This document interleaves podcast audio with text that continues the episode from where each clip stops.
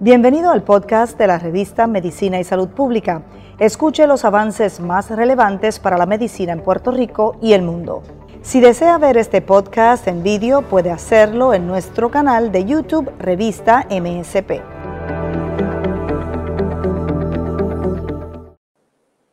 Saludos y bienvenidos a otra transmisión de la revista de Medicina y Salud Pública. Hoy vamos a estar hablando, como dice la portada, del hígado graso y la genética de la enfermedad. Para ello tenemos de invitado al gastroenterólogo al Álvaro Reimunde. ¿Cómo se encuentra, doctor? Muy bien, gracias por la invitación, Mayra, sobre todo para hablar de este tema tan importante que afecta no tan solo a Puerto Rico, Estados Unidos, sino al mundo entero. Así que va a ser, yo entiendo, bien interesante. Bueno, y sabemos que en Puerto Rico hay una gran cantidad de personas que padecen esta condición. Si podemos primero definirla para saber a cuántas personas afecta. Sí, yo te diría que la forma quizás más ilustrativa de, definir el hígado graso es que nos imaginamos un iceberg. Lo que estamos viendo o lo que creemos que conocemos de cantidad de pacientes que hay hígado graso es una ínfima parte de en realidad de toda la población en Puerto Rico que tiene hígado graso. Si buscamos los factores de riesgo para hígado graso, y ahí estamos hablando de obesidad, ya con eso tenemos un por ciento grande de la población. Pacientes con diabetes, pacientes con dislipidemia, entiéndase colesterol alto, triglicéridos alto, problemas de tiroides, problemas de resistencia a la insulina, ovario poliquístico en las mujeres, sea, cuando sumamos todos estos factores de riesgo en la genética de hígado graso, todos estos pacientes tienen una probabilidad muy alta, sobre un 60%, de tener la condición de hígado graso. Así que estadísticas como tal es bien difícil de, de obtener, la verdad, pero puedo decirte que fácilmente, sin equivocarme, de cada 10 personas yo te diría que 6 deberían tener hígado graso. Pues doctor, ¿en qué momento la persona comienza a sentir los efectos del hígado graso de suerte que pueda accesar tratamiento? Porque supongo, según lo que usted dice, que la mayoría pasa desapercibida la condición. Es correcto. Uno de los problemas que hay con el hígado graso, igual que con otras condiciones hepáticas, es que cuando uno viene a tener síntomas, ¿verdad? O padecimientos relacionados directamente al hígado graso es en una etapa tardía, ya cuando no es tanto hígado graso, sino ya cuando el paciente desarrolla una de las complicaciones del hígado graso, que es la cirrosis hepática. Y estos pacientes muchas veces llegan a la oficina del gastroenterólogo porque lo refieren porque ya tienen cirrosis. Cirrosis es cuando ya el hígado básicamente, por decirlo así, ha dejado de tener una función este, vital en nuestro cuerpo, posiblemente funciona un 20% nada más, y el paciente puede venir con retención de líquido, agua en la barriga, lo que llamamos asitis, ¿verdad? Puede estar vomitando sangre. Ahora mismo hígado graso es la causa más común de trasplante de hígado en Estados Unidos. Eh, así que estamos hablando de unas condiciones serias problema es que si no hacemos el énfasis en la educación y en el diagnóstico temprano de la condición, donde podemos revertirlo, ¿verdad? Ya cuando el paciente presenta con la cirrosis, ya es una cuestión irreversible en el hígado graso. Eh, doctor, eh, pero estamos hablando del hígado graso en pacientes no vinculados con el consumo de alcohol. Correcto, Correcto, pero ellos desarrollan cirrosis igual que aquel paciente que ha bebido alcohol toda su vida, aunque nunca haya tomado una gota de alcohol. Y esos son de las interrogantes que yo veo en mi oficina. Vienen muchas señoras, sobre todo, ¿verdad? 60, 70 años. Y dice, doctor, ¿cómo es posible que a mí me dijeron que yo tenía cirrosis de hígado? Yo nunca he tomado alcohol en mi vida. Y a veces es difícil explicarle que hay condiciones como el hígado graso que causan cirrosis, al igual que si el paciente hubiese bebido alcohol toda su vida. Doctor, ¿y cómo comienza a manifestarse? Sabemos del el síntoma clásico, ¿no? De el, blanco de los ojos tornándose amarillo. Eh, y usted habló ya del abultamiento, ¿verdad? De la barriga. ¿Cómo comienza a manifestarse en etapas tempranas? Etapas tempranas, síntomas como tal no vamos a tener. Lo que sí va a ser importante saber si estamos en los factores de riesgo. ¿Cuáles son los factores de riesgo? Sobrepeso, tenemos sobrepeso, tenemos diabetes, tenemos eh, problemas de tiroides, problemas de colesterol, triglicéridos.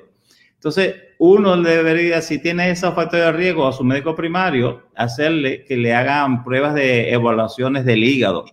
Y ahí a veces eh, hay elevaciones sutiles, muy poco por encima de los valores normales, pero ya da un aviso del que el paciente tiene hígado graso.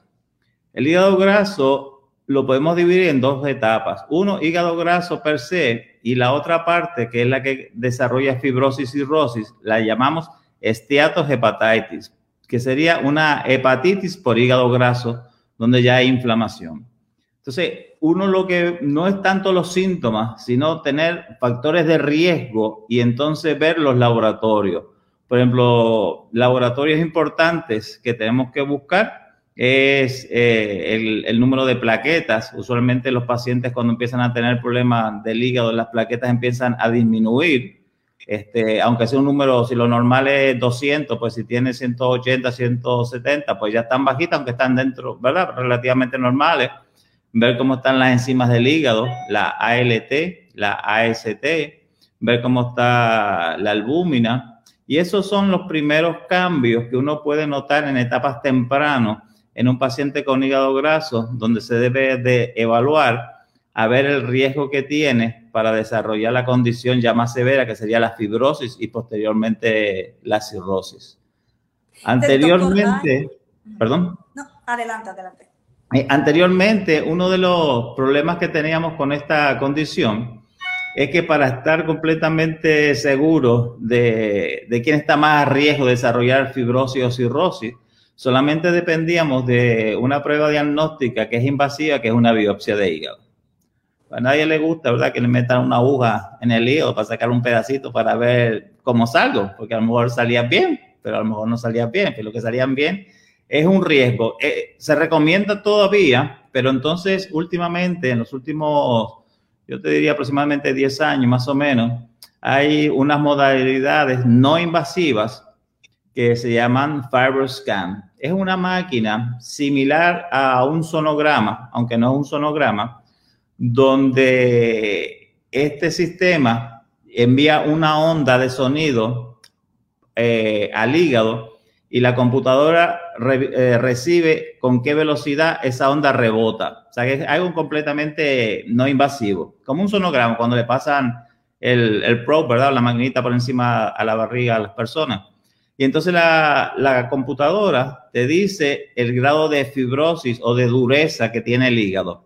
Y dependiendo eh, la cantidad de, de, dureza que se mide en, kilopascales, en PKA, uno puede decir, pues el paciente tiene eh, fibrosis 0, fibrosis 1, fibrosis 2 o fibrosis 4, que ya es el principio de cirrosis. Y estos son los pacientes que debemos de seguir más de cerca. Eh, doctor, ¿qué factor juega eh, externos, verdad? Como la alimentación y el estilo de vida. Y si hay también otros factores genéticos que pueden hacer una persona más propensa a desarrollar hígado graso. Sí, el, hígado graso va de la mano, ¿verdad? Con básicamente con la dieta, una dieta alta en carbohidratos, alta en, en grasa, ¿verdad? Pues va a favorecer que ese paciente, sobre todo si tiene una genética que lo predisponga a, estar sobrepeso, ¿verdad? Este, o que sea diabético, o que ya tenga problemas de colesterol, ¿verdad? Pues eso, la dieta y el peso van de la mano, ¿verdad? Este, para el desarrollo de hígado graso. Y digo, y el tratamiento primordial para los pacientes con hígado graso es modificar su factor de riesgo. Si su factor de riesgo es la dieta y el peso, pues esa es la primera etapa. Si es la diabetes, aunque tengan buen peso, es, controlar esa glicosilada que esté idealmente bien cerca de 6. Y lo mismo con el colesterol y los triglicéridos. Otro problema que pasa a veces, que es difícil eh, explicar al paciente, es que los pacientes que tienen problemas de colesterol y triglicéridos, hay un, no, sé si la palabra correcta sea un dicho, pero eh, un decir de, de pueblo, ¿verdad? De que no tomen pastillas de colesterol que le daña el hígado. ¿Verdad? Y es todo lo contrario, estos pacientes, el hígado se le ha dañado por el acúmulo excesivo de grasa en el hígado. Y si el paciente tiene problemas de colesterol, necesita tomar esos medicamentos, obviamente bajo la supervisión de su médico, ¿verdad? Para monitorearlo. pero no es, no es algo que no se debe de, de utilizar. Así que es importante que hable con su médico, tenga una charla, ¿verdad? Y que explique bien y, quite esos este, miedos, ¿verdad? Eh, no infundados acerca de los medicamentos. O sea que sí es reversible la condición. Puede ser reversible si no llegó a cirrosis. Una vez llega a cirrosis, la cirrosis no revierte. La cirrosis uno lo que la puede es mantenerla en la cirrosis se divide, eh, se podemos, la podemos dividir en tres etapas. en la etapa A, B y C. La etapa A y B, si uno se controla, puede llevar una vida relativamente normal, haciendo obviamente unos cernimientos para cáncer de hígado, porque ya cuando el paciente tiene cirrosis por hígado graso, aumenta el riesgo de cáncer de hígado, ¿verdad? Ya cuando el paciente tiene la etapa C, que es la última etapa de la cirrosis, es básicamente lo que llamamos tratamiento paliativo, es mantener al paciente lo más este, estable y cómodo posible dentro de su condición, pero ya no va a mejorar. Eh, pues, usted mencionó, ¿verdad?, la serie de cernimientos laboratorios que hay que hacer porque no hay síntomas. Entonces, tanto más importante el rol del médico primario y de que la persona preventivamente se haga sus laboratorios. ¿En qué etapa, en qué edad o durante qué circunstancias debe comenzar ese cernimiento? Eso desde niño. La cantidad de niños con hígado graso, este, aquí no hay estadísticas en Puerto Rico, pero en Estados Unidos es alarmante, porque no hay nada más que uno darse una vuelta por cualquier centro comercial y uno ve la cantidad de, niños sobrepeso que están. No quiere decir que todos los nenes que estén sobrepeso van a tener hígado graso, pero son, este, se deben de evaluar porque sí, hay desde la pubertad, uno puede tener este, niños con hígado graso.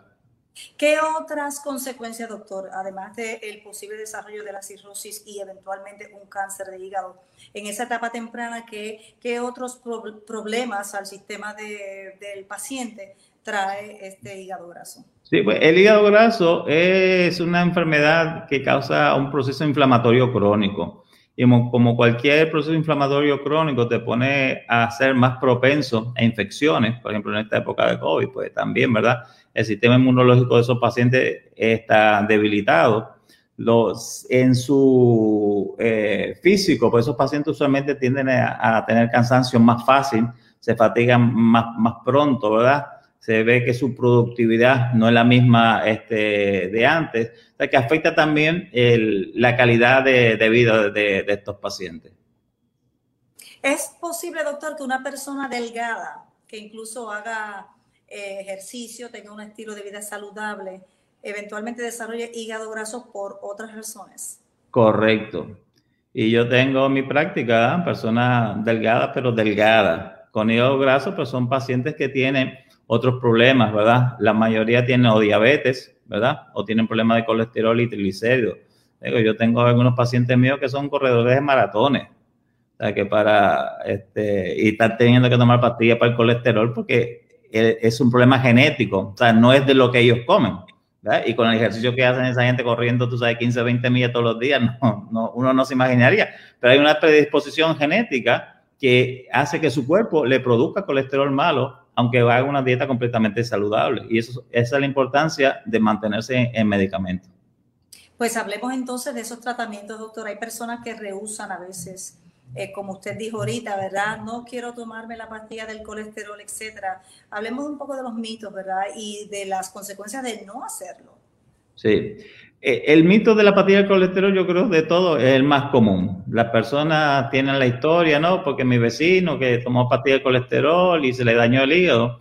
Pero yo le digo, pero tu vecino, este, se daba el palo. Dice, ah, sí, todo lo que en él bebía. Y dice, pues, entonces no era la pastilla, era el alcohol, ¿verdad?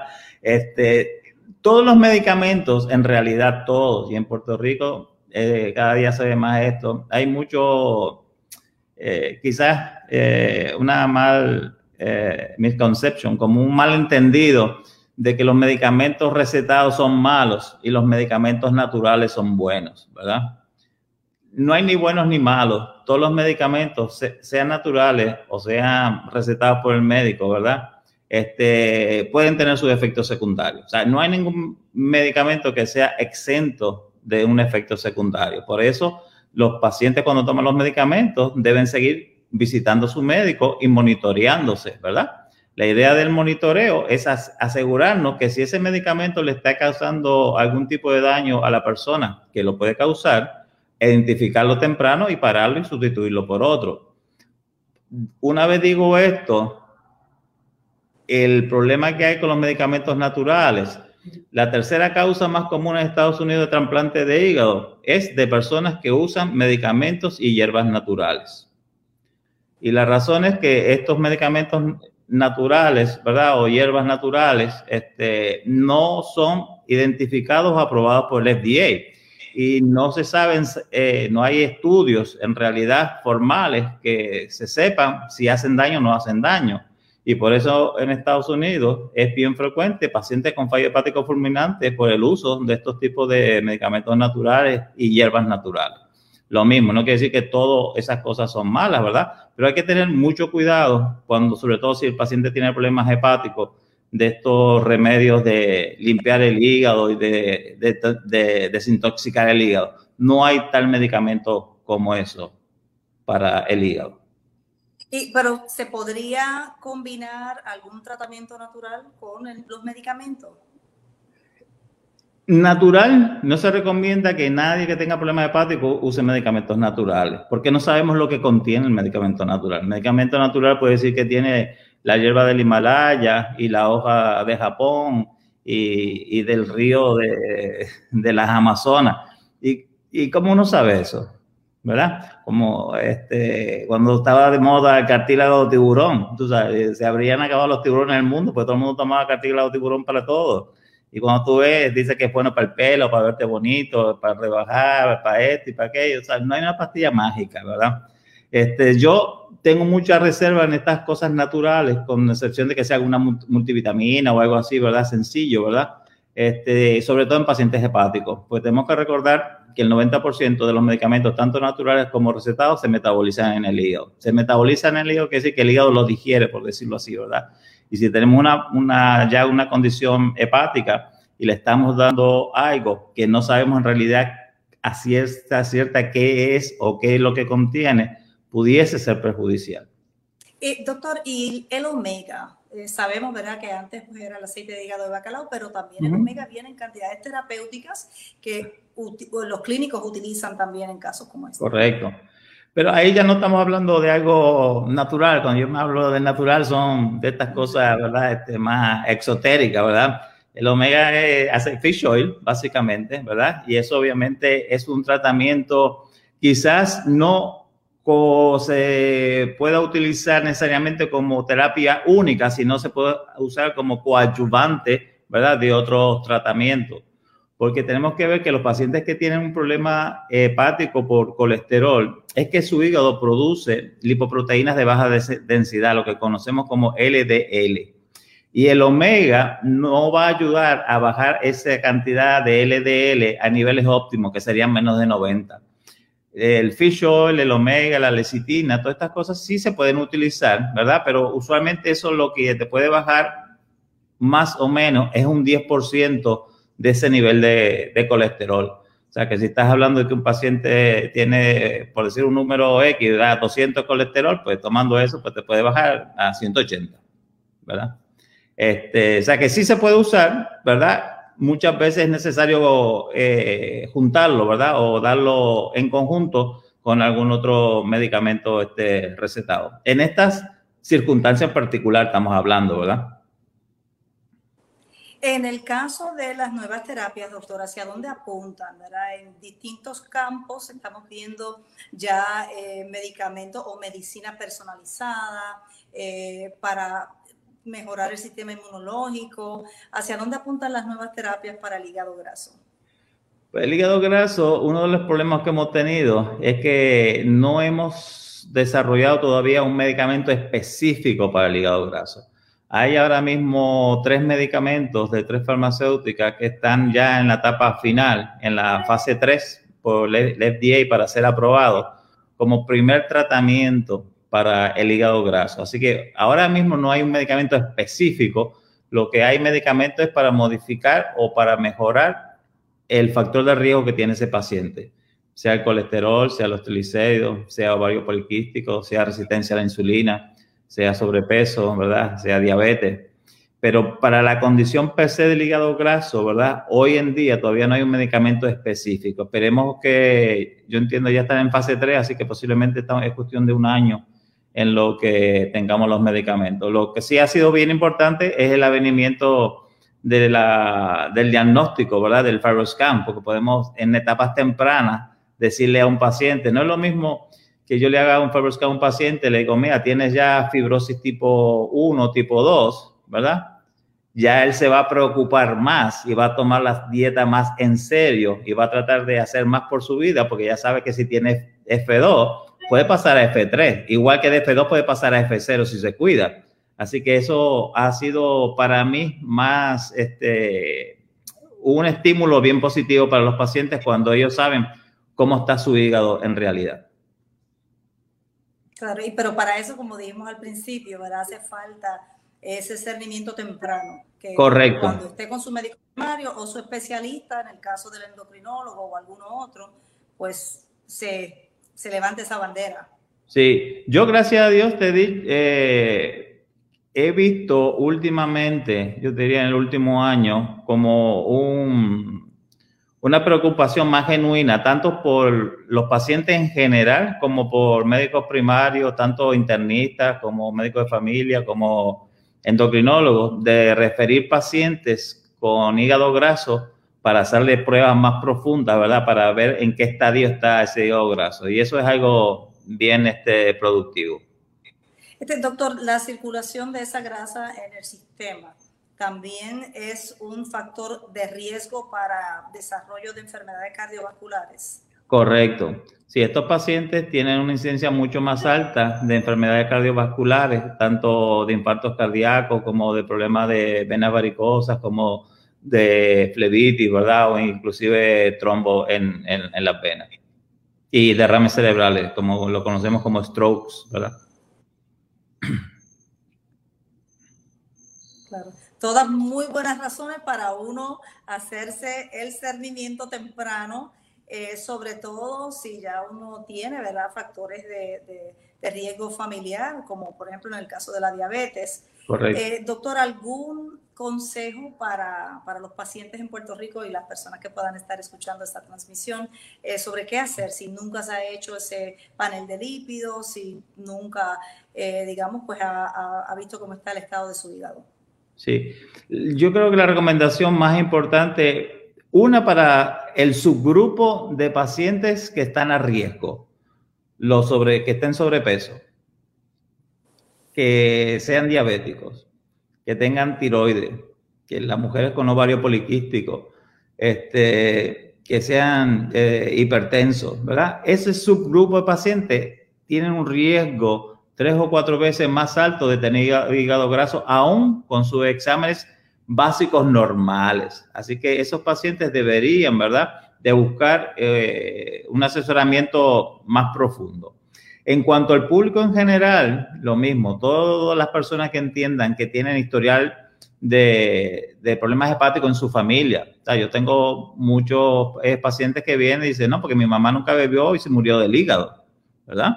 Y entonces cuando yo empiezo a hacer eh, los lo workup, eh, los laboratorios necesarios, pues son pacientes que tienen o sea, problemas hereditarios, ¿verdad? De, colesterol o de diabetes.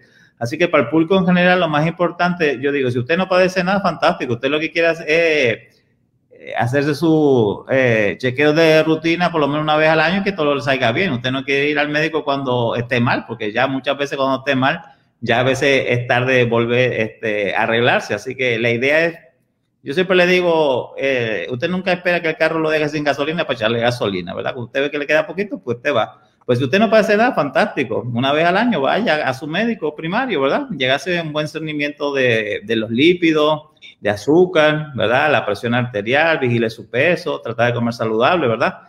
Y así posiblemente nunca tendrá un problema o si lo tiene va a detectarse una, edad, una etapa muy temprana donde va a ser reversible esta condición del hígado graso.